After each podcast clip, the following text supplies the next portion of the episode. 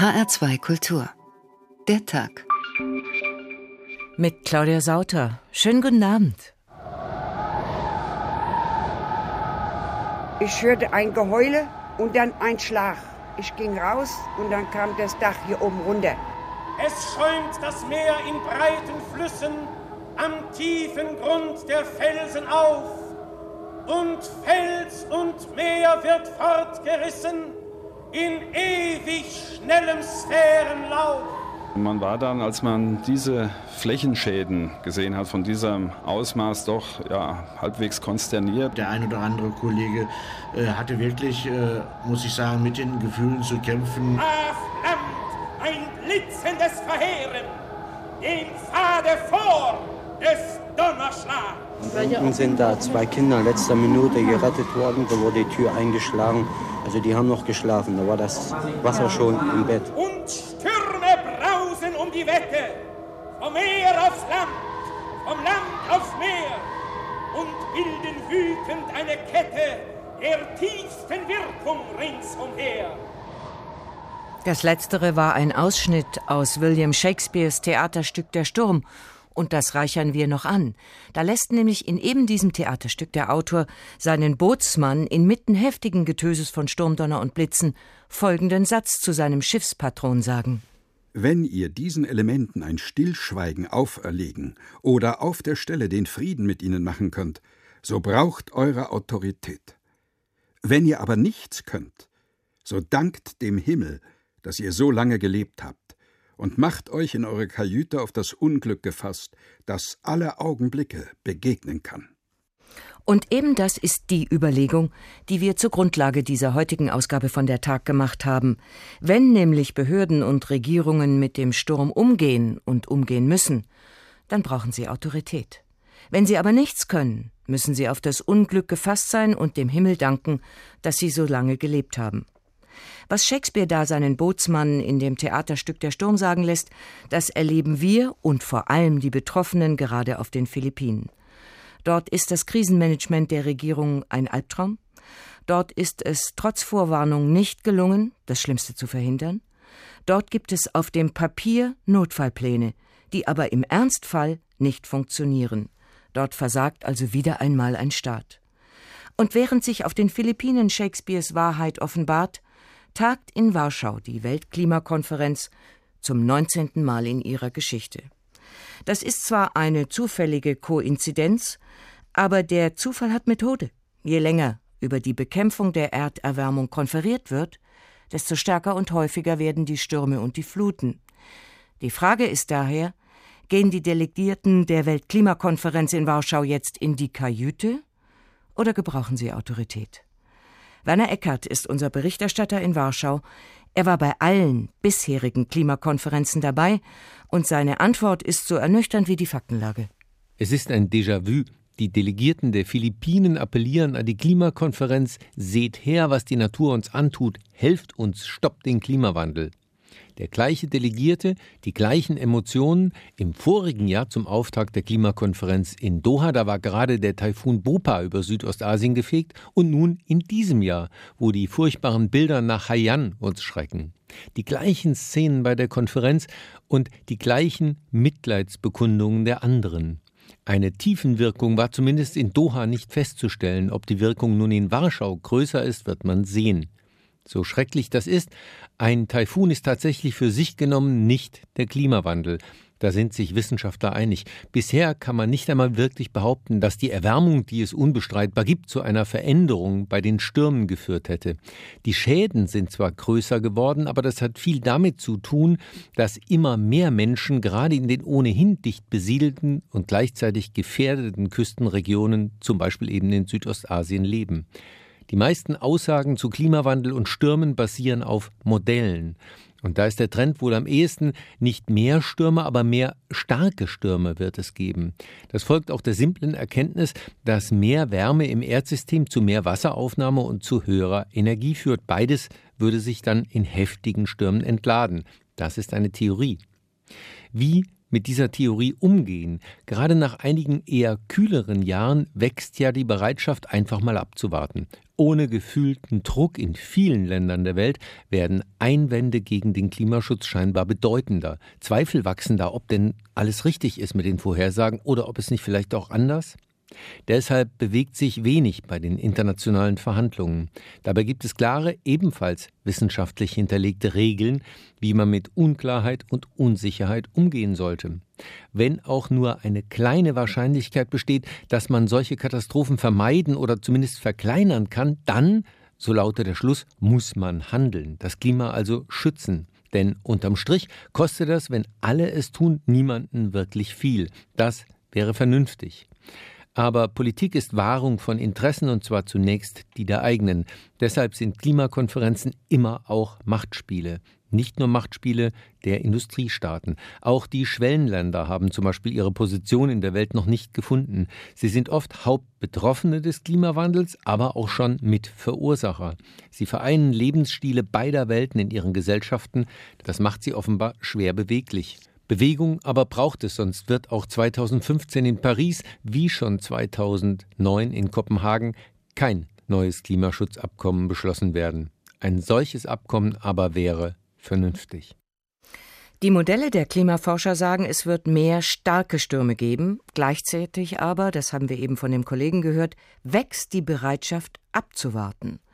Noch funktioniert das politisch und ökonomisch, aber Professor Jochem Marotzke vom Hamburger Max-Planck-Institut für Meteorologie, die Stürme werden stärker, das legen die Klimamodelle nahe. Jetzt hat aber Taifun Haiyan schon alle Erwartungen übertroffen. Auf was müssen sich denn Teile der Menschheit dann noch einstellen? Nun, äh, es wird immer Taifune geben, es wird auch immer so heftige Taifune, Hurricanes geben. Äh, was uns natürlich äh, blühen kann, ist, dass es noch mehr so sehr heftige Stürme geben wird, wie wir das jetzt sehen. Aber man muss auch ganz klar sagen, das letzte Wort darüber ist noch nicht gesprochen ob diese starken Stürme tatsächlich an Häufigkeit zunehmen werden. Und ist denn das letzte Wort darüber gesprochen, wie dieser Taifun überhaupt so ein Ausnahmeorkan werden konnte? Wissen Sie das schon? Ähm, es gibt äh, noch einige Unklarheiten, die aber letztlich auch nicht so wichtig sind. Also er ist garantiert einer der stärksten Stürme, die es je gegeben hat. Er ist vermutlich der stärkste Sturm, der je aufs Land getroffen ist. Mhm. Und was äh, vor allem dazu kommt, dass er eben solch riesige Ausmaße hat. Er ist nicht nur, äh, die Windgeschwindigkeiten waren nicht nur hoch, sondern sein, äh, seine Fläche war ungeheuer groß verglichen mit anderen und deswegen auch dieses Maß an Zerstörung. Würden Sie sich auf eine Wette einlassen, dass dieser Orkan, dieser Taifun äh, auf lange Zeit ein Ausnahmetaifun bleiben wird? Darauf würde ich mich nicht einlassen, denn äh, es kann immer wieder auch mal ein Blitz ganz in der Nähe wieder einschlagen. Äh, insofern, äh, das wäre wirklich Kaffeesatz lesen, wenn ich das täte. Professor Marotzke, jetzt sagen ja die Kritiker des Klimawandels, es gäbe noch gar kein Modell, das die künftigen Orkane unter Berücksichtigung der globalen Erwärmung vorhersagen kann. Stimmt das? Ganz so stimmt das auch nicht. Wir wissen, dass unsere üblichen Klimamodelle äh, an ihre Grenzen stoßen, wenn es um, um die Darstellung von Hurricanes und Taifunen geht. Aber wir können durchaus die Modelle der globalen Klimaentwicklung verbinden mit eher kleinräumigen Modellen, die solche Hurricanes darstellen können. Und äh, die, auch diese Methode hat ihre Grenzen, aber die Anzeichen gehen schon dorthin, dass wir mehr starke Stürme bekommen werden. Allerdings, wie gesagt, wegen der Unsicherheiten, die da drin liegen, sind, gehen wir mit der Aussage etwas vorsichtig um. Auf der Zugbahn, auf den Straßen der Hurricanes und der Taifune im Atlantik und Pazifik, da können Sie doch aber schon ziemlich genau vorhersagen, wo diese Stürme sich zusammenbrauen oder nicht. Ja, über die Zugbahn wissen wir relativ gut Bescheid. Wir wissen natürlich historisch, äh, Bescheid, welche Bahnen sie typischerweise nehmen. Aber auch wenn so ein Hurricane mal da ist, kann man relativ gut auf mehrere Tage im Voraus äh, vorhersagen, welche Bahn er nehmen wird. Das liegt daran, dass so ein Hurricane dann einfach mit dem mit den Winden, mit der Luftströmung einfach mitwandert mhm. und Winde kann man ein paar Tage im Voraus ja sehr gut vorhersagen. Aber die Stärke nicht unbedingt. Die Stärke ist viel, viel schwieriger, denn dann müssen wir solche kleinräumigen Phänomene uns anschauen, wie die äh, Winde direkt um das Auge herum. Dort sind die stärksten Winde. Und das, da reden wir von Phänomenen über 20, 30, 40 Kilometer. Das ist sehr schwierig. Außerdem kommt es sehr darauf an, wie viel Wärme äh, so ein Hurricane vom Ozean aufnimmt. Und äh, dann kommt es wieder darauf an, ob der Ozean direkt unter der Oberfläche eher wärmer oder eher kälter ist. Und das ist sehr schwer vorherzusagen. Professor Marotzke, bislang fühlten wir uns in Westeuropa ja ziemlich sicher. Die richtig verheerenden Stürme, die toben ja anderswo, wie jetzt auf den Philippinen oder wie Sandy und Katrina an der Ostküste der Vereinigten Staaten und im Golf von Mexiko. Und wir haben an diesen Sturmkatastrophen auch etwas gesehen, ein Prinzip, die Reichen kommen immer besser dabei weg als die Armen. Ist das nicht aber auf Dauer eine trügerische Sicherheit? Nun, ich glaube, wir können sicher sagen, dass wir äh, niemals in solcher Dichte so viele Hurricanes in Europa haben werden, wie, wie wir es jetzt, äh, wie wir es in, in, Ostasien sehen oder auch vielleicht in Florida. Allerdings äh, haben wir vor einigen Jahren auch das Phänomen gehabt, dass ein Hurricane tatsächlich auf Portugal getroffen ist. Er war da nicht mehr so stark. Aber äh, da haben wir doch gestaunt, denn wir hätten immer gedacht, äh, sowas kann nicht passieren. Das heißt, vor Überraschungen sind wir nicht gefeit, aber es ist klar, äh, ein, ein solcher Sturm, wie damals äh, auf Portugal traf, wird eine rare Ausnahme bleiben. Aber wer sich darauf verlässt, dass es eine rare Ausnahme bleibt, ist vielleicht doch in trügerischer Sicherheit?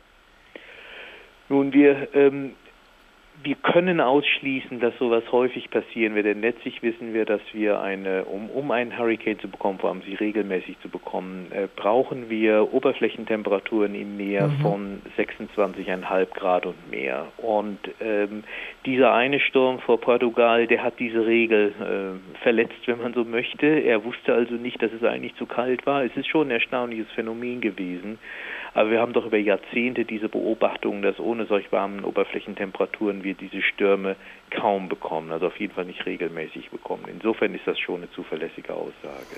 Wir sehen Klimawandel, wie immer er gemacht ist, ob von Menschen oder durch die Natur. Klimawandel kostet Geld und Leben. Wir haben es eben in den Nachrichten gehört, dass der Verbrauch von Energie steigen wird. Muss man nicht aus den bisherigen Orkanen die nüchterne Erkenntnis ziehen, weil mit klimaschädlichem Energieausstoß, mit klimaschädlicher Energieproduktion eben mehr verdient wird, als Katastrophen bislang kosten, solange wird sich nichts ändern? Oder zusätzlich gefragt, ab welcher Anzahl von Toten, ab welcher Schadenssumme wird sich diese Erwartung Ihrer Einschätzung nach ändern? Das ist unmöglich für mich jetzt zu sagen, äh, aber es ich gehe schon davon aus, dass das Bewusstsein sowohl ums menschliche Leid als auch um die Schäden, die, äh, die äh, solche Katastrophen hervorrufen, dass das auch klar macht, dass es irgendwann billiger ist, in die Vermeidung zu investieren. Erläuterung von Professor Joachim Marotzke vom Hamburger Max-Planck-Institut für Meteorologie. Vielen Dank. Und wenn wir heute über Stürme reden, dann sollten wir auch über Flauten nicht schweigen. Beides ist und war für Seefahrer ähnlich schlimm, solche, die segeln mussten und Wind brauchten. Stürme zerstören, das sehen wir, aber Flauten, die sind auch nicht ohne. Die lullen nämlich gefährlich ein. Der amerikanische Schriftsteller Herman Melville hat das in seinem Roman Moby Dick ganz präzise beschrieben. Der nächste Tag war windstill und drückend heiß. Da nichts Besonderes anlag, konnte die Besatzung der Pequod sich dem Zauber kaum entziehen, der von einer so öden und leeren See ausging, und ließ sich beinahe in den Schlaf lullen. Ich stand im Vortop auf Ausguckwache, lehnte meine Schultern gegen die schlaff durchhängenden Bramstegwanten und schaukelte träge in der wie verzauberten Luft hin und her. Keine Willenskraft konnte dieser träumerischen Stimmung widerstehen. Ich verlor in ihr alles Bewusstsein meiner selbst. Und am Ende trat meine Seele aus meinem Körper, der jedoch weiter durch die Luft schwang, gerade wie ein Pendel noch lange weiter schwingt, selbst wenn die anfängliche Antriebskraft nicht mehr wirkt. Bevor ich mich vollkommen dem Vergessen ergab, hatte ich bemerkt, dass die Ausgucke im Groß- und Besantop bereits vor sich hin dösten. Schließlich schwangen wir alle drei leblos im Rick, und der schlummernde Rudergänger nickte zu jedem unserer Schwünge mit dem Kopfe. Auch die Wellen nickten mit ihren schlaffen Kämmen, und über der trägen, traumentrückten Weite der See nickte der Osten dem Westen zu, und über allem nickte die Sonne. Und während der Bootsmann im Roman Moby Dick in der Flaute fast wegdöst und in träumerische Stimmung verfällt, brausen anderswo Stürme um die Wette wie vor wenigen Tagen auf den Philippinen oder vor einem Jahr an der Ostküste der Vereinigten Staaten der Orkan Sandy und davor Katrina. Wir könnten diese Stürme alle im Einzelnen aufzählen, aber was bringt das eigentlich? Viel wichtiger scheint doch die Frage, welche Lehren ziehen Menschen aus solchen Katastrophen? Auf der 19. Weltklimakonferenz in Warschau warten wir erst noch auf die Lehren. In New York hingegen kann man sie schon sehen. Claudia Sarre schildert Ihnen einen Restaurantbesitzer in New York, der sein Lokal an genau derselben Stelle wieder aufbaut, wo es vorher zerschmettert wurde. Nur seine Versicherung, die macht nicht so weiter wie bisher. Sanft plätschert der East River ans Ufer von Brooklyn Heights. Schwer vorstellbar, dass hier vor einem Jahr der Tropensturm Sandy enorme Wassermassen ans Land gedrückt hat. Das berühmte Restaurant River Café mit dem sensationellen Blick auf die Manhattan Skyline wurde so stark zerstört, dass es bis heute geschlossen hat. Besitzer Michael O'Keefe, genannt Buzzy, erinnert sich genau an die Sturmnacht. We had prepared for the storm and, and uh, it ended up pushing water in way beyond wir waren auf den Sturm vorbereitet, aber die Flutwelle war viel stärker, als wir gedacht haben. Die Pegel stiegen und stiegen. Am Ende reichte uns das Wasser bis zur Brust. In der Küche trieben die Kühltruhen im Brackwasser. Das kostbare Piano, der Parkettboden, Decken, Fenster, Mobiliar, alles aufgeweicht, schimmelig, kaputt.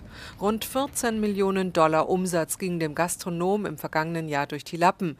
Wäre er nicht gut versichert gewesen, wäre er jetzt restlos pleite. Das River Café sei nur ein Beispiel von vielen, so Cass Calloway, einer der stellvertretenden Bürgermeister der Stadt New York. Hurricane Sandy was the worst natural disaster ever to hit New York City.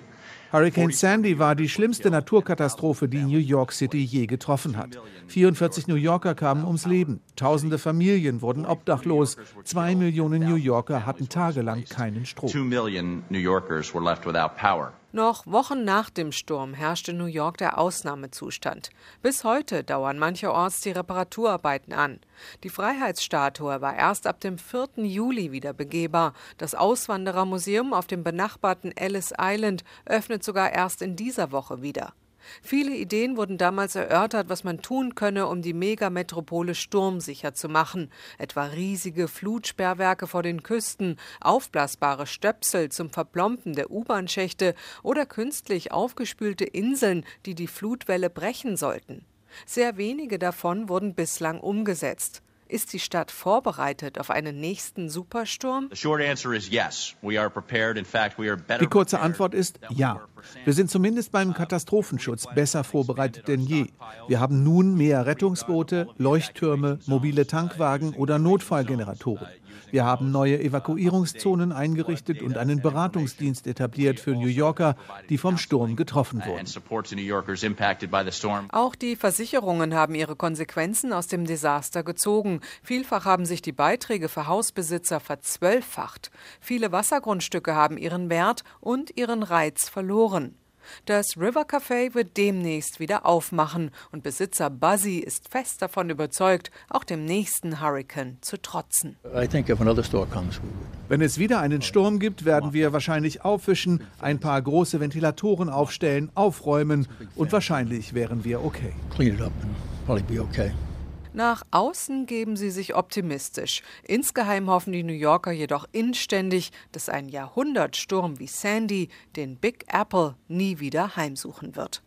Im Jahr 1 nach Sandy machen an der Ostküste der USA offenbar viele weiter wie bisher, ein bisschen mehr Katastrophenschutz und die Versicherungen kassieren einfach höhere Beiträge. Man kann aber auch andersherum argumentieren, weiter so ist dämlich. Und nicht jeder möchte so weitermachen wie bisher. Winfried Klever, Architekt und Projektbetreuer der Hilfsorganisation Devos. Sie wollen sturmsicher bauen in ärmeren Ländern. Haben Sie da schon ein serienreifes, sturmsicheres Haus im Angebot? Frau Sauter, wenn man in äh, ärmeren Ländern baut, dann äh, muss man mit der Bevölkerung bauen. Dann ist angesagt, äh, partizipativ zu planen. Dann muss man sehen, dass man mit lokalen Materialien arbeitet. Man muss berücksichtigen, dass die Menschen Einkommensmöglichkeiten brauchen und äh, dass Häuser, die man äh, herstellt, äh, eine gewisse soziokulturelle Akzeptanz auch brauchen. Und man muss natürlich die lokale Tradition berücksichtigen. Dann kommt hinzu, dass man sozusagen sein Gepäck gepackt haben muss als Architekt oder als Bauingenieur, als Planer, um den Anforderungen im Falle eines Sturms, aber auch in Philippinen jetzt sicherlich äh, den Anforderungen der möglichen Erdbeben gerecht zu werden. Da kommt man durchaus schon in Konflikte, denn äh, zwischen einem Erdbeben und einem äh, Sturm gibt es ganz unterschiedliche Ansprüche an ein Gebäude. Bleiben wir aber mal bei sturmsicheren Gebäuden äh, für eine Familie. Wie müsste das Ihrer Meinung nach aussehen? Haben Sie da schon äh, Modelle, die, die baureif sind? Ein äh, eingeschossiges Haus, was in der Regel der Fall ist für äh, ärmere Bevölkerung, auch äh, gerade dort in der Region, wo wir in den Philippinen drüber sprechen, äh, ist relativ einfach herzustellen. Es muss massiv sein, aus Holz muss, oder aus äh, Beton? Holzbauten sind im Falle von starken Stürmen sehr ungeeignet. Mhm. Sie sind im Falle von Erdbeben relativ gut geeignet, mhm. äh, weil sie sehr leicht sind. Aber massive Bauten sind eher sturmsicher. Das heißt, äh, ein solches massives Bauwerk sollte einen vernünftigen, eine vernünftig bewährte Schwelle haben. Es sollte sich gegenseitig aussteifende Wände haben. Es sollte einen Ringbalken auf diesen Wänden haben und das Dach sollte damit auch kraftschlüssig verbunden sein. Äh, und das Dach sollte ein, eine stabile Konstruktion haben mit einer Dachdeckung, die druck- und sogausgleichend ist, was leider die Materialien, die dort vorherrschen, wie Asbestplatten oder Blechplatten, äh, überhaupt nicht tun. So wie Sie es eben geschildert haben, ist ein solcher sturmsicherer Bau oder einer, der hm, sicherer ist, äh, wenn Orkane kommen, teurer als Holzbau? Nein, das kann man so nicht sagen. Das mhm. hängt immer sehr stark davon ab, äh, ob man auch die lokalen Möglichkeiten nutzt, was lokal vorhanden ist, als Baumaterial einsetzt. Äh, wenn wir in der Region sind und in den Tropen, ist es leider mittlerweile oft der Fall, dass wir kaum noch Holz haben, weil viel Holz eben schon abgeholzt wurde. Äh, dann ist es oft, so wie in Haiti in der letzten Katastrophe auch, äh, notwendig, mit Zement zum Beispiel zu arbeiten, um möglichst wenig an reinen Importmaterialien wie Holz in dem Fall nutzen zu müssen. Herr Klever, wenn Sie der philippinische Präsident anrufen würde und sagen würde, Sie haben freie Hand, entwerfen Sie eine neue Architektur für uns, die für Risikoregionen tauglich sind, was würden Sie als erstes tun? Ja, als erstes äh, würde ich natürlich versuchen, äh, mit einem interdisziplinären Team daran zu arbeiten. Es sind äh, sicherlich äh, in einem solchen Fall ist es sinnvoll, mit Architekten, Bauingenieuren, Soziologen, Städteplanern äh, gemeinsam zu arbeiten. Dieses Know-how, was man dafür nutzen kann, fehlt in aller Regel äh, nach solchen Katastrophen. Es wird nicht äh, finanziert oder nur selten eingesetzt. Das wäre das Erste. Das Zweite, ich würde dafür sorgen, dass man die Fluchtpunkte äh, um die es ja in der aktuellen Bedrohungssituation geht, dass man Fluchtpunkte organisiert, in denen sichere, sichere Möglichkeiten für die Leute existieren, dieses Desaster zu überleben. Das heißt, es muss Gebäude geben, die sicher gebaut sind, in die die Leute in ausreichender Zahl natürlich, in die die Leute flüchten können. Und, Und dann erst ja. kämen aus meiner Sicht die Bauprogramme für äh, die Menschen, wo es um die individuellen Hausbauten geht. Und wenn so ein Fluchtpunkt äh, auf einem Gelände steht, wo ein Bank- oder Hotelkonsortium bauen will, was würden Sie dann tun? Sie meinen bautechnisch? Ja. Äh, bautechnisch Sie müssen denen ja sagen, hier muss ein Fluchtpunkt her, Sie können hier nicht bauen. Ja, äh, das ist richtig, aber schauen Sie mal jetzt in die Situation, wenn ich die Bilder aus der Tagesschau mir meinetwegen anschaue, dann sehe ich, Leute sind in Kirchen untergebracht, in Turnhallen, also in öffentlichen Gebäuden, die durchaus entsprechend sicher konstruiert wurden, um die Leute dort unterzubringen und von solchen muss es einfach mehr geben. Sie haben ja Erfahrungen in Afrika und auch in Lateinamerika mit Ihrer Hilfsorganisation Devos. Ich frage es mal so rum, wenn Sie Projekte dort äh, entwerfen, wer sind da die größten Verhinderer? Sind das lokale Unternehmer oder doch die Behörden? Nein, das würde ich äh, weder noch sagen. Äh, lokale Unternehmer sind meistens äh, gar nicht unbedingt mit im Thema drin und die Behörden äh, lassen zivilgesellschaftliche Organisationen in der Regel machen. Das, das, der, die Verhinderung ist das fehlende Know-how, das Mhm. ist das fehlende Geld, das ist das fehlende technische Personal und auch das soziale. Im Armutsbereich ist immer ganz wichtig, dass ähm, man mit sozialen Problemen zu kämpfen Das hat. heißt, wer jetzt äh, Ländern in Risikozonen, die in der Schneise von solchen Taifunen und Orkanen leben, äh, langfristig und nachhaltig helfen will, der muss Geld dafür geben, äh, dass solches Know-how, das sie eben beschrieben hat, dorthin kommt und auch angewandt wird? Das ist richtig, genau das ist richtig. Was jetzt ja im Moment passiert und was immer in solchen Situationen passiert, solcher Katastrophen, äh, dass äh, eine schnelle Nothilfe, die natürlich auch geleistet werden muss, ist ja klar, äh, mit Zelten dorthin geht, sogenannte Transitional Solutions, also vorübergehende Lösungen anbieten muss und diese dann leider aus Mangel an Finanzen, die nachher da sind, äh, zu endgültigen Lösungen werden und damit die nächste Katastrophe eigentlich schon begonnen hat. Erläuterung des Architekten Winfried Klever von der Wohnungsbauorganisation Devos. Vielen Dank. Er baut Häuser für Regionen im Wind, für Menschen, die, wenn das Meer so still wogt wie in Goethes italienischer Reise nach Capri, sich wahrscheinlich das Brausen des Orkans gar nicht vorstellen können. Bis es kommt und alles in den Schatten stellt. Das Meer hat nämlich viele Gesichter. Unter einem ganz reinen, wolkenlosen Himmel glänzte das ruhige, kaum bewegte Meer, das bei einer völligen Windstille endlich wie ein klarer Teich vor uns lag. Wir entzückten uns an dem Anblick. Capri lag nun ganz finster vor uns, und zu unserem Erstaunen entzündete sich die vesufische Wolke sowie auch der Wolkenstreif, je länger je mehr und wir sahen zuletzt einen ansehnlichen Strich der Atmosphäre im Grunde unseres Bildes erleuchtet, ja wetterleuchtend. Über diese uns so willkommenen Szenen hatten wir unbemerkt gelassen, dass uns ein großes Unheil bedrohe, doch ließ uns die Bewegung unter den Passagieren nicht lange in Ungewissheit. Wir erkundigten uns nach der Ursache dieser Unruhe, indem wir nicht begriffen, dass bei völliger Windstille irgendein Unheil zu befürchten sei. Aber eben diese Windstille machte jene Männer trostlos. Wir befinden uns, sagten sie, schon in der Strömung, die sich um die Insel bewegt und durch einen sonderbaren Wellenschlag so langsam als unwiderstehlich nach dem schroffen Felsen hinzieht, wo uns auch nicht ein Fußbreit Vorsprung oder Bucht zur Rettung gegeben ist.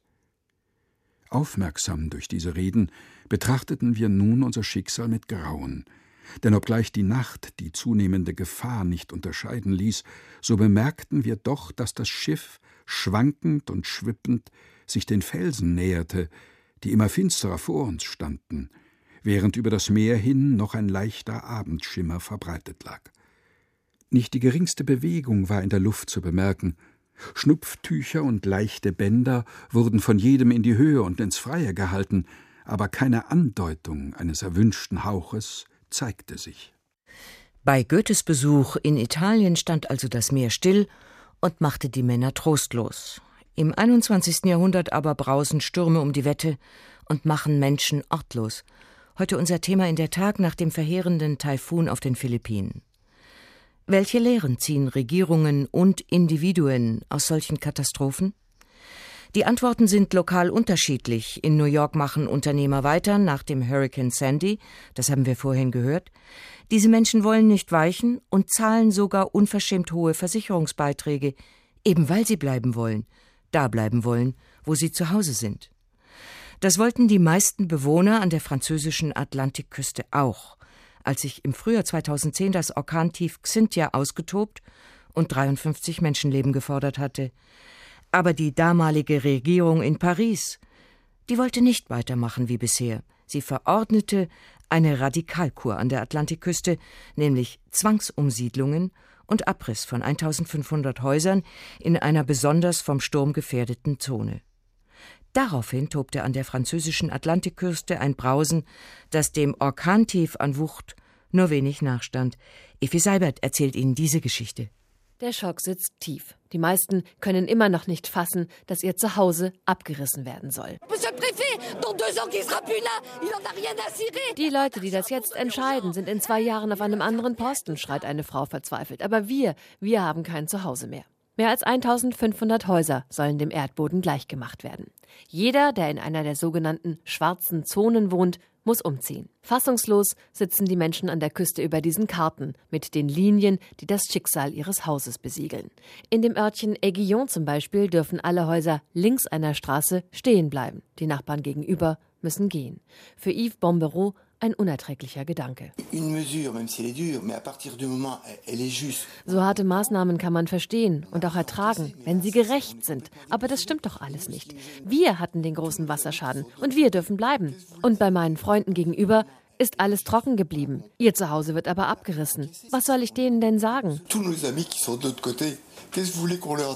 Die schwarzen Zonen sind willkürlich und müssen nochmal überprüft werden, fordern viele Anwohner. Sie verlangen, dass jeder Fall individuell geprüft wird. Sie verstehen nicht, dass der Staat für viel Geld tausende Häuser abreißen lässt, anstatt es in die Renovierung der Deiche zu stecken. Prominente Anwälte wollen gegen die Zwangsevakuierung klagen. Premierminister Fillon hat deswegen heute eine Sondersitzung der Regierung einberufen. Ergebnis die schwarzen Zonen bleiben, wie sie sind. Et c'est donc la seule qui permet d'éviter de laisser des personnes, de laisser des familles Nur so können wir verhindern, dass die betroffenen Familien in einen Zustand der Unsicherheit und des Wartens geraten. Wir müssen jetzt handeln. Natürlich ist es furchtbar, wenn man sein Heim verliert, einen Teil seiner Geschichte, Erinnerungen, einen Teil seines Lebens. Das erfordert unser höchstes Mitgefühl. Unsere Aufgabe ist es, diese schwierigen Entscheidungen, die wir treffen mussten, zu vermitteln. Ces décisions difficiles. Dafür will er nun Sonderbeauftragte in die Gebiete schicken. Jeder Anwohner soll einen Ansprechpartner haben. Die Betroffenen bekommen den Preis ihres Hauses vor der Katastrophe ausgezahlt. Die Regierung hat die Versicherungen deswegen auch gebeten, die Bearbeitungszeiten auf maximal vier Wochen zu beschränken, damit die Flutopfer so schnell wie möglich ein neues Zuhause aufbauen können. Einige haben das auch schon in Anspruch genommen. Natürlich ist es hier wunderschön, unser Haus mit Blick aufs Meer. Aber nach dem, was wir hier erlebt haben, steht es völlig außer Frage, dass wir hier bleiben. Diese Flutnacht war ein Albtraum. Wir wollen auf jeden Fall hier weg.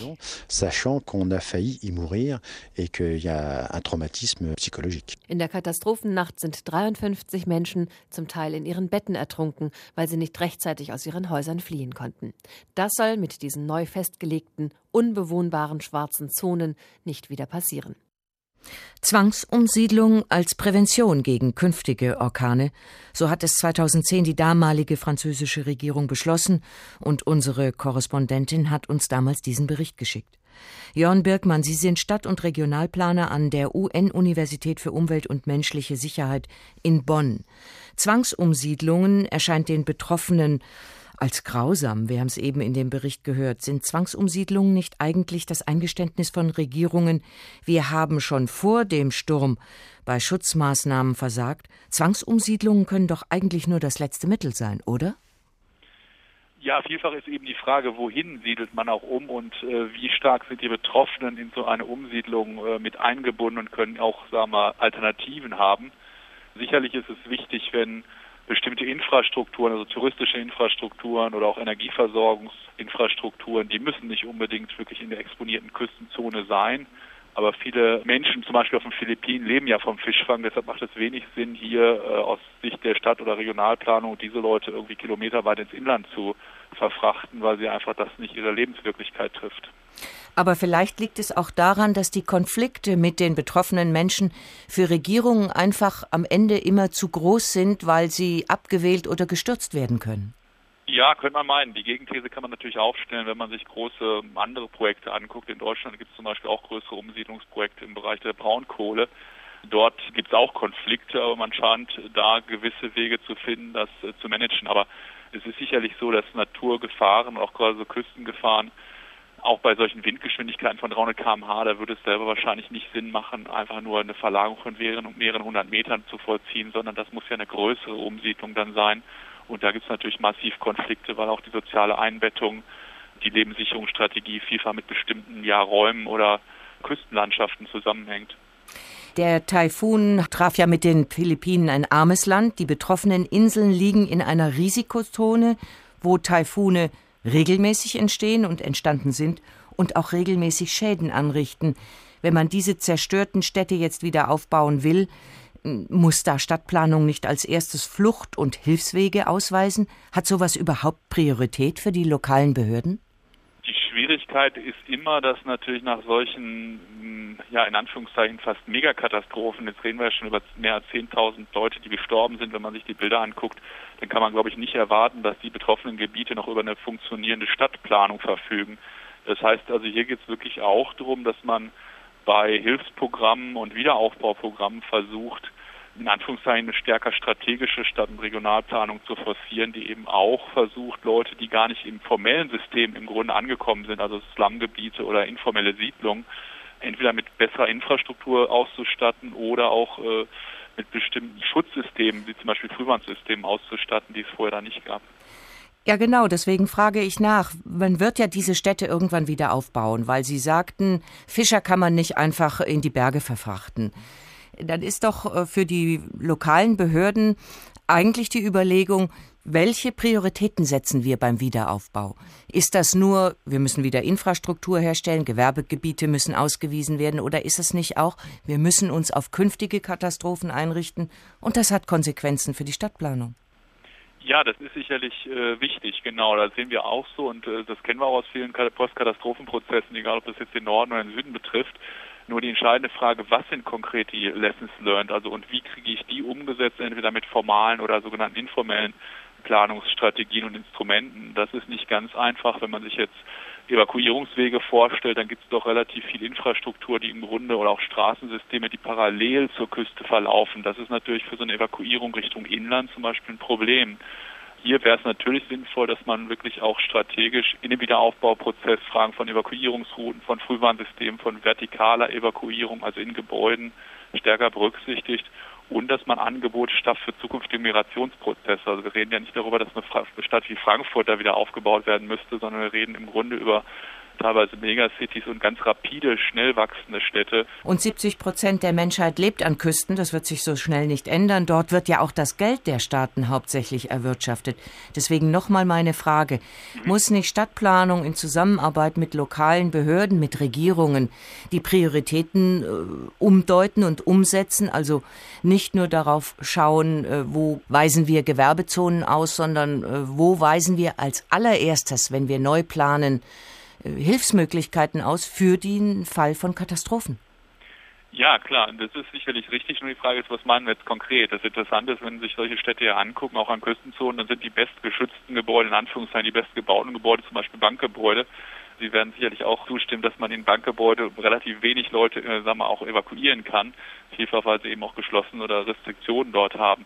Das heißt also, müsste wirklich im Sinne der resilienten Stadtentwicklung und des resilienten Wiederaufbaus überlegen, welche öffentlichen Gebäude haben Möglichkeiten eben für solche Evakuierungsplätze, wie schnell sind Leute evakuierbar. Beim Sturm haben wir ja noch eine Vorwarnzeit von mehreren Stunden bis sogar Tagen. Das heißt also, hier könnte man Leute eben auch, wie wir es in Vietnam gesehen haben, 600.000 Leute wurden dort evakuiert, äh, auf andere Orte im Inland für eine kurze Zeit verteilen. Aber das muss eben organisiert sein. Die Leute müssen auch das Gefühl haben, sie sind sicher wenn sie das Dorf verlassen, weil viele Leute haben natürlich auch Angst, dass sie ihr Hab und Gut verlieren, wenn sie ihre jeweiligen Plätze oder Wohnräume verlassen. Also Stadtplanung für Risikozonen ist offensichtlich ein schwieriges Geschäft. Nun leben ja auf den Philippinen Menschen, die seit Generationen bereits Erfahrungen mit Taifunen haben. Werden deren Erfahrungen überhaupt von Planungsbürokratien zur Kenntnis genommen oder gilt da nicht vielmehr die Devise, ach, das alte Industriegebiet ist zerstört, ja, dann bauen wir eben ein neues? Man muss sicherlich zugutehalten, dass auch gerade solche Megadesaster äh, vielfach ja auch Hilfe von außen und auch Hilfe von nationalen Regierungen erfordern. Das heißt, da wird schon nochmal äh, eine Art Überdenken stattfinden. Nichtsdestotrotz wird ja vielfach der Erfolg im Wiederaufbau daran gemessen, wie viel physische Infrastruktur, wie viel Wohnungen haben sie in einer bestimmten Zeit wiederhergestellt. Da wird leider weniger die Frage gestellt, wie sicher sind jetzt die Wohnungen. Und dieser, dieser Schwenk müsste eigentlich passieren, und man müsste auch versuchen, man redet schon über sehr unterschiedliche Menschen und Ausbildungstypen, die sich da begegnen. Also das Katastrophenmanagement auf den Philippinen und auch in vielen anderen Ländern Südostasien ist primär vom Militär organisiert. Dass die, sagen wir, mit partizipativer Stadtplanung nicht allzu viel bisher zu tun hatten, ist dann auch relativ klar. Also hier muss man auch gucken, dass man bestimmte ja, Akteure auch enger zusammenbindet und dass man auch versucht, bestimmte Investitionsentscheidungen relativ früh zu kanalisieren und dann entsprechende Standards einzufordern, beispielsweise bei bestimmten Großprojekten im Bereich der industriellen Planung. Professor Birkmann, Sie sind ja gerade in China. Dort haben wir Sie jetzt erwischt. Das ist ein Staat, wo von oben nach unten angeordnet und Stadtplanung auch exekutiert wird. Es scheint so ohne Rücksicht auf Verluste. Man kann dort auch Bevölkerungsgruppen zwangsumsiedeln, ohne politische Revolten. China ist ein Land, das permanentes Wirtschaftswachstum zur Staatsdoktrin erhoben hat. Was wollen denn die chinesischen Behörden überhaupt von Ihnen als Stadtplaner in Risikogebieten? Hier findet zurzeit eine in Anführungszeichen äh, internationale Expertentagung zum Bereich Risikoforschung statt. Aber ich glaube auch, dass äh, sich ähnliche Fragen natürlich in einem anderen Maße auch für Küstenzonen zum Beispiel hier in äh, China stellen. Und da darf man eben auch nicht vergessen, viele Leute machen natürlich auch mit Investitionsentscheidungen bestimmte Gewinne oder möchten diese Gewinne erzielen. Das heißt, hier relativ hohe Standards zum Beispiel gegenüber Sturm resistenten Gebäuden zu haben oder Gebäude, Hotels zum Beispiel relativ weit ins Inland zu verfrachten oder anzusiedeln, ist hier vielfach im Grunde ein gewisser Interessenskonflikt zwischen Investoren, die relativ mächtig sind und natürlich auch dem Planungssystem. Aber trotzdem hat natürlich auch China hier einen Blick drauf geworfen, wie entwickelt sich das mit dem Sturm und was heißt das dann für unsere oder für die chinesischen Reaktionsmaßnahmen. Aber mit dem Meeresspiegelanstieg zum Beispiel wird man doch denke ich, in Zukunft stärker gezwungen sein, nochmal nachzudenken, ob man einen neuen Typ von Stadtplanung oder auch äh, Küstenplanung braucht, um mit diesen Herausforderungen fertig zu werden. Erläuterungen des Bonner Regionalplaners Jörn Birkmann. Und wenn wir heute über Stürme reden, wollen wir auch über Flauten natürlich nicht schweigen. Beide Naturphänomene können ziemlich fürchterliche Folgen haben. Hören Sie mal Joseph Conrad dazu. Wenn wir nur ein wenig mehr Wind gehabt hätten, nur ein klein bisschen mehr Wind, müssten wir allmählich frei von dieser verpesteten Küste kommen. Aber nicht nur das. Mehr Wind würde meiner Ansicht nach die Infektion, die dem Schiff immer noch anhaftete, weggefegt haben, von der wir uns gerade in den reinen Atem der offenen See flüchteten. Wenn dieser Atem nur etwas stärker gewesen wäre. Ich weiß nicht, was ich eigentlich erwartete, aber damit rechnete ich jedenfalls nicht so hoffnungslos an Händen und Füßen gefesselt zu sein, wie es sich mir von Tag zu Tag deutlicher zeigte. Nicht, dass uns der böse Bann immer in vollkommener Reglosigkeit festgehalten hätte. Geheimnisvolle Strömungen trieben uns mit hinterhältiger Gewalt hierhin und dorthin, wie uns das wechselnde Aussehen der Inseln, die vor der Ostküste des Golfes lagen, deutlich erkennen ließ. Dann und wann kam auch Wind auf, doch er war launenhaft und trügerisch. Er erweckte Hoffnungen, nur um sie in bittere Enttäuschung zu stürzen. Er versprach Vorwärtskommen und endete mit verlorenen Seemeilen. Er hauchte Seufzer aus, die in lautloser Stille dahinstarben, in einer Stille, die den Strömungen allen Willen ließen, ihren eigenen, feindlichen Willen. Die brütende Stille des Weltalls schien auf das geringste Geräusch wie ein Echogewölbe zu reagieren. Eine normal geführte Unterhaltung konnte man beinahe Wort für Wort von einem Ende des Schiffes zum anderen hören. Das Furchtbare war, dass die einzige Stimme, die ich überhaupt hören konnte, meine eigene war.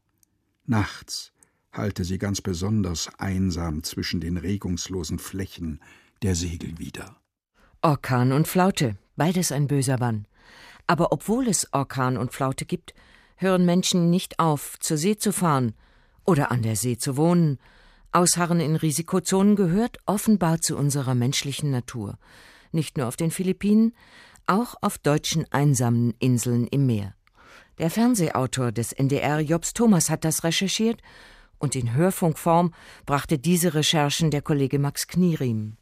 Das Ehepaar Matthiesen lebt seit über 20 Jahren auf der Hallig Süderog. Sie sind die einzigen Bewohner der Insel. An den Gedanken, dort zu leben, musste sich Hermann Matthiesen erst einmal gewöhnen. Als wir den Zuschlag kriegten, ja, okay, haben wir uns da drauf eingelassen. Ne? Ich kam nämlich auf den Strand rein mit dem Kutter und da sagten die vom Rettungskreuzer, wir gratulieren dir auch, du hast das gekriegt. Ich sag, was habe ich gekriegt? Ja, da auch. Oh, so ein Mist. Denn das Leben auf einer Mini-Insel, die regelmäßig überschwemmt wird und den Naturgewalten fast schutzlos ausgeliefert ist, ist nicht einfach. Besonders im Winter sind Mathesens einsam und einem ständigen Sturm ausgesetzt. Manchmal ist es auch so, wenn man jetzt richtig lange Sturm hat, dann zuletzt nervt einen richtig dieses ständige Tosen. Manchmal ist der Sturm hier so laut, wenn man dann mal Radio oder Wetterbericht hören will, dann kann man es nicht verstehen. Und die Wettervorhersage ist so ziemlich die wichtigste Information für die Insulaner. Nicht nur Stürme, sondern auch Überflutungen sind für das Ehepaar eine immer wiederkehrende Herausforderung. Das erste Mal Land unter, das ist ganz furchtbar. Die Tiere waren draußen, war auch kein doller Wind. Und da klingelt nachts das Telefon, wir hatten das auch im Bett. Und da ruft einer an von der Schleuse Husum, jetzt sind 40 Zentimeter über normal Hochwasser. Na, und ich gucke raus, da war die Hallig weg. Da war 1,40 Meter ungefähr. Und die Tiere waren unten. Also habe ich echt, da habe ich geschrien. Inzwischen hat Gudrun Mattissen Routine im Umgang mit den außergewöhnlichen Wetterbedingungen. Allerdings lassen ihre Kräfte langsam nach. Das wird jetzt schwieriger. Also wir merken jetzt, dass es uns manchmal mehr stresst, als uns gut tut und dass wir, ja, dass wir es so kräftemäßig nicht mehr schaffen. Als wir jung waren, konnten wir das noch leicht, aber ist jetzt, es ist sehr viel mit großem Kraftaufwand verbunden. Nicht nur Mensch und Tier haben auf Süderrock mit den Naturgewalten zu kämpfen. Auch die Technik kapituliert zuweilen vor Wind und Wetter. Ja, wir hatten früher auch eine Windmühle. Die ist auch acht Jahre gut gelaufen, aber die hat auch viel zu viel Strom produziert. Das konnten wir gar nicht verbrauchen bei Sturm. Dann sind ständig die Batterien übergekocht. Und dann mussten wir alle Lampen anschalten und wir hatten immer alles hell erleuchtet hier und rundum war alles dunkel, weil die alle Stromausfall hatten. Wer auf den Halligen lebt, muss mit dem Wetter leben. Hermann Mattissen hat gelernt, den Himmel zu lesen. Meistens sieht man morgens schon, wie es Wetter wird. Oder man sieht auch einen Tag vorher schon, ob da richtig Sturm kommt. Da hat man so Windhaken am Himmel, so Wolkenfetzen. Ne? Dann haben wir zwei Tage später haben wir den Sturm.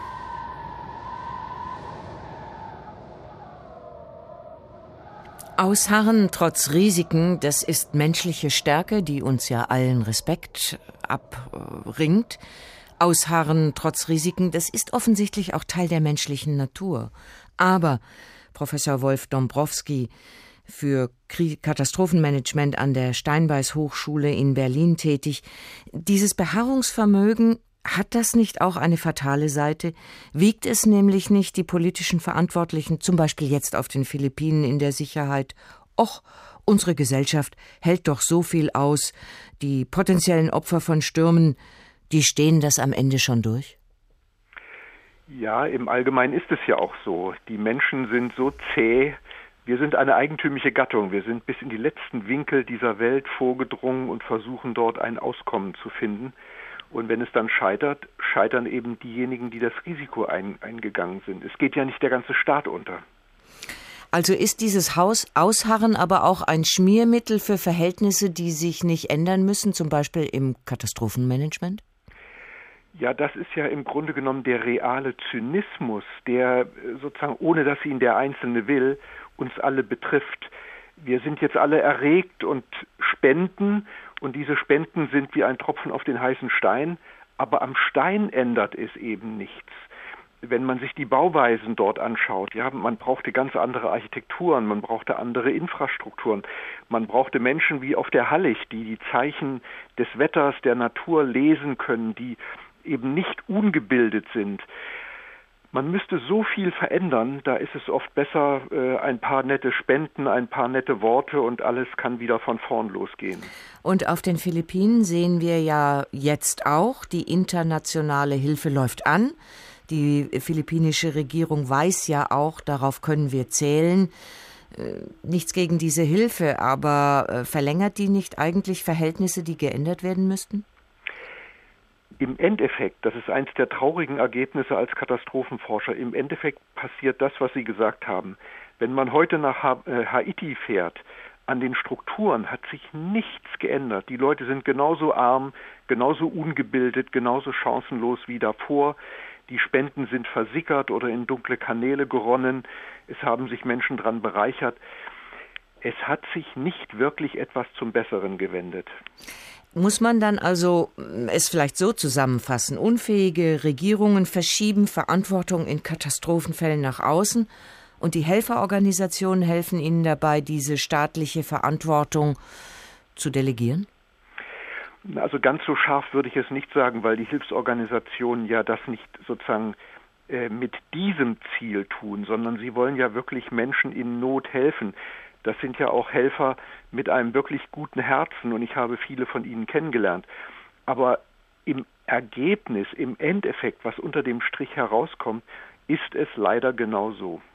Professor Dombrowski, nehmen wir mal an, die philippinische Regierung würde Ihnen das Katastrophenmanagement jetzt anvertrauen. Was wäre Ihre erste Entscheidung? Ja, ich müsste ein riesen, riesen, riesenhaftes Ego bekommen, damit ich in so große Schuhe überhaupt passe. Denn was man hier alles ändern muss, die Menschen bilden, Infrastruktur verbessern, Ausbeutung beseitigen, Korruption auf Null bringen, gerechte Eigentumsverhältnisse herbeiführen, ähm, ich empfehle jedem einmal nachzulesen, was der Marquis de Bompal getan und geschrieben hat nach dem Erdbeben von Lissabon 1755. Der hat die Gesellschaft genau so umgekrempelt und er wäre dafür beinahe von der Inquisition hingerichtet worden. Wir erleben nach Katastrophen vor allem in armen Ländern, dass äh, die Betroffenen selbst nicht die Kraft oder nicht die Organisationsfähigkeit haben, sich äh, gegen unfähige Regierungen aufzulehnen. Ähm, was halten Sie davon? Naja, wie, wie sollen Sie das auch, auch tun? Ähm, sie sind entblößt, Ihre Hab und Gut äh, sind weggespült oder vernichtet.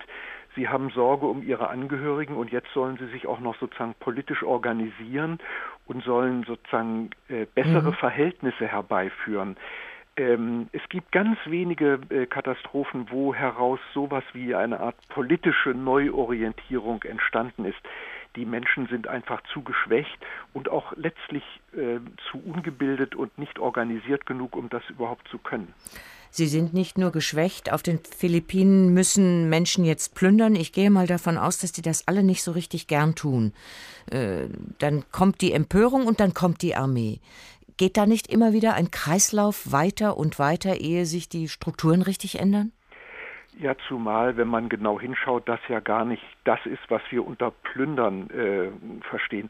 Natürlich kommt auch kriminelles Plündern, also Leute klauen einen Fernseher oder eine Waschmaschine Klar. oder ähnliches. Aber äh, Erstmal klauen, Sie, erstmal klauen Sie Lebensmittel da. Ja, eben. Sie, Sie, Sie mhm. haben nichts. Sie haben nicht mal etwas zum Trinken. Ähm, was sollen Sie denn anderes tun, als die Geschäfte aufbrechen, wo noch etwas zu holen ist? Im Grunde genommen müsste doch jede Regierung sagen, Leute, öffnet eure Läden, verteilt alles. Not kennt in diesem Moment kein Gebot und wir ersetzen es euch hinterher und fertig. Aber stattdessen wird die Armee geschickt und es werden auch noch Leute erschossen. Eine letzte Frage zum Abschluss dieser Sendung, der heutigen Ausgabe von der Tag über die Stürme. Äh, rechnen Sie damit, dass in Warschau auf dem 19. Weltklimagipfel Entscheidungen getroffen werden, von denen Sie sagen, die führen ein Stückchen weiter? Ich fürchte, dass genau das nicht passiert. Und äh, wenn man sieht, was seit Kyoto an realen Verbesserungen eingetreten ist, dann ist das hier sozusagen äh, das Kreisen eines Berges äh, und herauskommt ein Mäuschen. Erläuterung von Professor Wolf Dombrowski, Fachmann für Katastrophenmanagement an der Steinbeis Hochschule in Berlin. Vielen Dank. Und das war der Tag. Nach uns öffnet jetzt gleich nach diesen Nachrichten die Hörbar. Morgen ist im Tag wieder die Kollegin Karin Fuhrmann am Mikrofon. Ich heiße Claudia Sauter und ich wünsche Ihnen einen schönen Abend noch.